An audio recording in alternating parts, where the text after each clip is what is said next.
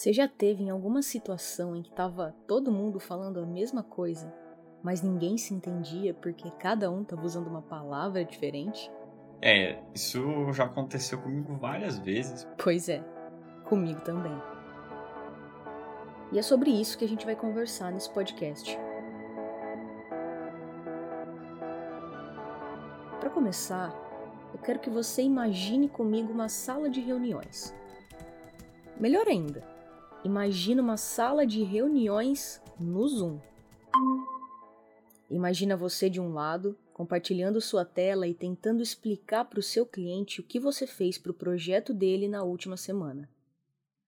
Agora imagina, e eu acho que vai ser bem fácil imaginar isso. Imagina que o cliente até gostou, mas cismou com um dos termos que você usou e que a reunião está enroscada uns 40 minutos numa discussão sobre por que você usou a palavra eixo para se referir a uma parte do seu projeto, quando na verdade a palavra eixo é, obviamente, um sinônimo de tema. pois é, eu acabei de descrever mais um dia de trabalho do Bruno Rigolino, que é designer e já trabalhou comigo há um tempo atrás. O designer em si, ele também é um profissional que em geral é bem generalista, né? A gente acaba trabalhando com projetos que têm equipes multidisciplinares e, portanto, pessoas com backgrounds diferentes. Ele tem um milhão de exemplos parecidos. Tipo esse aqui, ó. Já aconteceu várias vezes de assim, a gente tá falando com pessoas que são mais da área de educação e tal, e a gente menciona coisas como assim, ah, o objetivo, né? Dentro de um contexto em que você está discutindo a ferramenta de currículo, por exemplo. Então, para a gente, assim, para o designer, é qual é o objetivo da ferramenta, né? E muitas vezes, para o pessoal da educação, é, eles estão associando o objetivo ao objetivo de formação. Né? Se a gente for pensar, ambos significam a mesma coisa. Né? É, a ideia de objetivo é a mesma. Né? Só que um é o sentido de objetivo da aprendizagem, né? do elemento do currículo, e o outro, talvez, um sentido mais pragmático de o que eu quero alcançar com essa ferramenta aqui. Né? E se isso deixa as reuniões profissionais mais complicadas para os dois lados, na vida pessoal, então. Sei lá, conversando com pessoas da família, às vezes, assim, sobre política, sobre economia, sobre essas coisas, assim. Às vezes, né, tem umas situações mais difíceis, né? Porque tem um aspecto emocional também, assim, de que, do que cada um acredita tal. É sobre isso que a gente vai conversar nesse podcast. Sobre as palavras e seus significados. E mais importante, sobre como o nosso jeito de usar e entender a linguagem está nos deixando cada vez mais distantes, e não o contrário.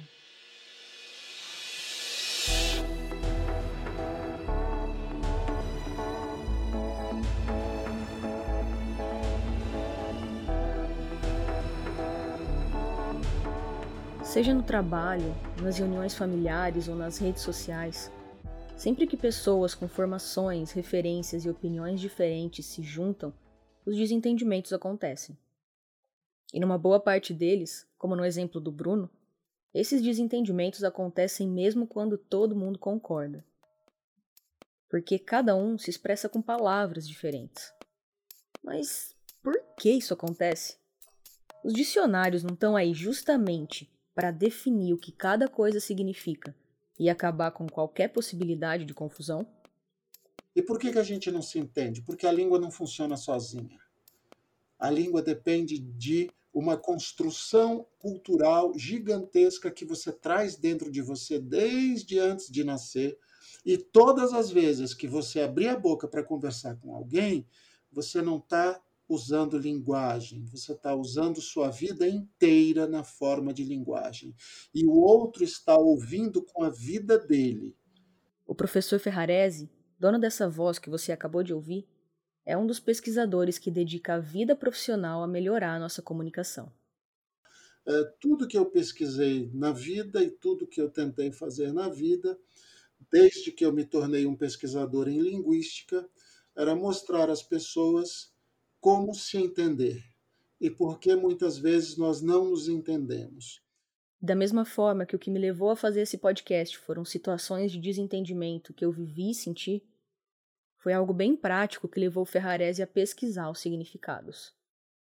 morei cerca de 25 anos na Amazônia, 20 desses anos eu trabalhei com populações típicas. E nesse trabalho com populações típicas, com seringueiros, ribeirinhos, indígenas e, e, pessoas de uma cultura muito diferente da minha, porque eu sou paulistano, é, e, e eu comecei a perceber que havia bem mais na formação cultural e na formação linguística daquelas pessoas do que as gramáticas podiam uh, descrever, do que podiam apresentar. E quando Ferrarese diz gramáticas, ele está falando de um jeito de ver as palavras e seus significados de uma forma fixa, engessada. E é justamente essa visão que está por trás do que um estudante de linguística aprende na faculdade do que um pedagogo aprende antes de entrar numa sala de aula, do que todos nós aprendemos, ainda que de um jeito meio indireto, na escola. Que cada palavra tem um significado literal correto. E que se nós ou outras pessoas não entendemos isso, deve ser por ignorância, né? A palavra isolada não significa nada. O máximo que você consegue fazer com uma palavra isolada é atribuir um sentido costumeiro, assim, meio pela tradição. Ou seja, o sentido da palavra só é pleno quando você consegue entendê-la dentro de uma estrutura linguística e entender a estrutura linguística dentro de uma situação de vida. Porque se você estiver no corpo de bombeiros e você falar de mangueira, você está falando de mangueira de água.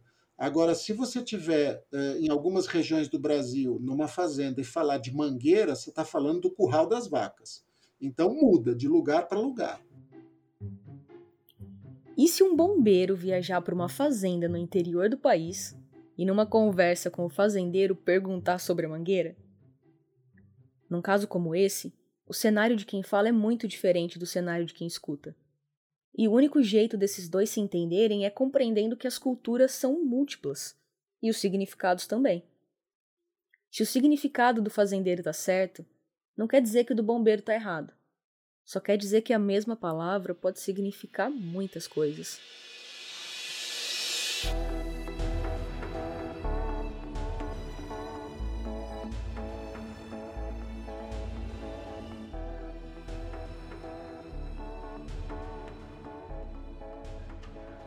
E nos últimos anos, ganhamos um novo palco para essas disputas: a internet.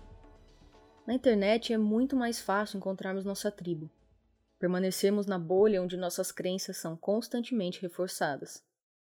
E ao mesmo tempo, a internet permite que essas bolhas se choquem. Nunca foi tão fácil que pessoas de formação, idade, opinião, região e etc. se encontrassem e debatessem. E aí sobre um tópico qualquer política, astrologia, alimentação, o formato da Terra. Isso não é necessariamente um problema, mas expõe algo mais profundo, algo que está por trás do nosso comportamento, das nossas gramáticas, da nossa comunicação. Nós nos incapacitamos para compreender o que o outro nos diz, porque nós não temos muita disposição de estar no lugar do outro. Nós não temos disposição para abrir mão das coisas que nós preconcebemos e achamos muito certas. E nós não temos muita disposição de aprender, eh, principalmente quando estamos em posição de autoridade. E não é porque a gente não concorda que a gente não se entende. Eu, eu não preciso concordar com suas concepções de mundo mas se eu quiser compreender você, eu preciso entender as suas concepções de mundo. Isso é o mínimo, né? É o mínimo. Para o Ferrarese, esse problema tem uma causa dupla. A cultura, que molda a forma como entendemos o outro, e a educação escolar, que é produto dessa cultura e, ao mesmo tempo, uma forma de perpetuá-la. Tem um lado que diz assim: você não precisa se esforçar para entender o outro porque você não é o outro. E eu acho que isso é um problema gravíssimo eh, da concepção ocidental de, de ser humano, de vida, de mundo, entendeu? Uh, a gente tem um problema seríssimo. Eu digo isso com toda a humildade possível, porque eu tive que entender isso com os índios. Uh, a gente tem um problema seríssimo para entender que a gente faz parte do mundo, que nós dependemos do mundo, e que se todos fazem parte do mundo e se todos dependem do mundo, uns dependem uns dos outros. Isso é um problema cultural. E o outro lado do problema, que é o educacional, tem muito a ver com o fato de até hoje nós usarmos um jeito de entender e ensinar a comunicação que vem lá dos anos 30. A segunda questão é uma questão educacional. Eh, nós fomos ensinados de forma extremamente equivocada sobre como funciona a língua e a comunicação. Eu adoto um modelo ativo-passivo. Então é assim: quando eu estou falando, você é passivo. Quando você está falando, eu sou passivo. Ninguém é passivo na comunicação. Eu estou falando e sua cabeça está a mil aí e você está juntando ideias e mexendo a cabeça e fazendo caras e bocas e imagina uma cena, imagina outra cena. Ninguém, não existe parte passiva na comunicação. Mas a gente tem até ditados populares que dizem isso, né? Quando um burro fala, o outro abaixa a orelha, não é isso que se diz? Mas isso se ensina na escola até hoje, está nos livros didáticos. Se você entende a sua língua e a teoria da comunicação dessa maneira, é evidente que você vai achar que a sua língua funciona independentemente do outro.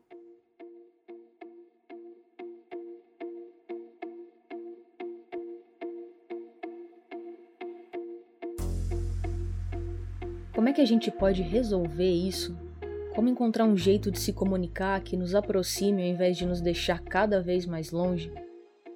Bom, se a causa é dupla, a solução também tem que ser. O Ferrarese é um dos caras que trabalha para que na escola as coisas mudem. Lá na década de 90, ele criou a semântica de contextos e cenários, uma teoria que incorpora o nível cultural na linguagem a semântica de contexto e cenários é uma, uma teoria que te explica esse funcionamento. Ela, ela te explica detalhadamente por que e como você precisa construir significados na sua cabeça, por que e como você transporta esses significados para as palavras, constrói contextos e coloca esses contextos nos cenários para que as palavras ganhem significação plena.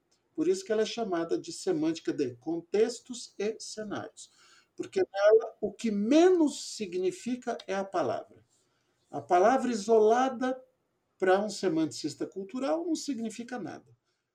E é sobre isso que ele vem pesquisando, escrevendo e ensinando para os alunos, que depois vão repassar dentro da sala de aula. Mas como nós, adultos até certo ponto formados, que vivemos essas confusões no dia a dia, no trabalho, na família, nas redes sociais, nas rodas de conversa. Como nós podemos nos comunicar de um jeito melhor? Como nós podemos nos entender com quem pensa igual, mas também com quem pensa diferente? Bom, o Ferrarese tem uma dica pra gente. É, vocês não precisam morar 20 anos na Amazônia e trabalhar com índios como eu trabalhei. Mas viajem quanto vocês conseguirem na vida. O máximo que vocês puderem. Em vez de juntar dinheiro para comprar carro, juntem dinheiro para comprar passagem. É, viagem, porque é no contato com outras culturas que você começa a se dar conta de como você é analfabeto do mundo. E se você se dá conta de que você é um analfabeto do mundo, você para de cobrar os outros para que sejam alfabetizados do seu mundo, né?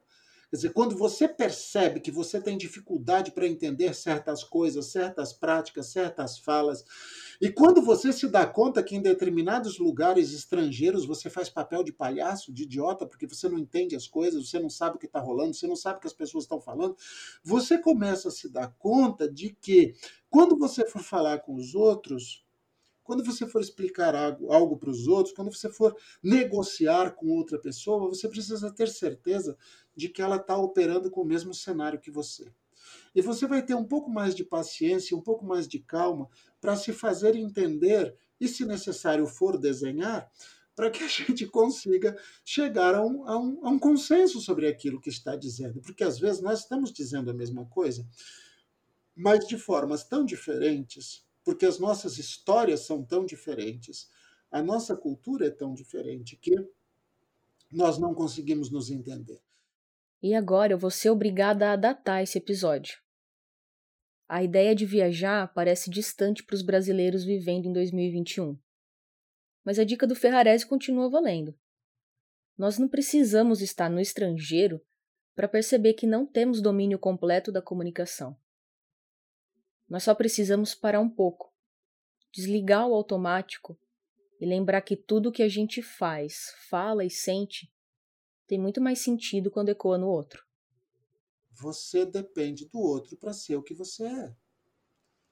Você depende do outro toda vez que você abrir sua boca, querido. Se você abrir a sua boca e ninguém entender, você é um louco no alto da montanha falando para o vento. Então, aprenda a dar valor ao outro como alguém de quem você depende porque a sua fala só tem sentido quando é ouvida, a sua escrita só tem sentido quando é lida, o seu choro só tem sentido quando é notado, o seu sorriso só é belo se alguém o enxergar. Você depende do outro o tempo todo. Eu não estou falando de nenhuma ideologia que eu estou falando de uma coisa absolutamente óbvia e prática. O mínimo que você precisa aprender é você depende de quem está ao seu lado.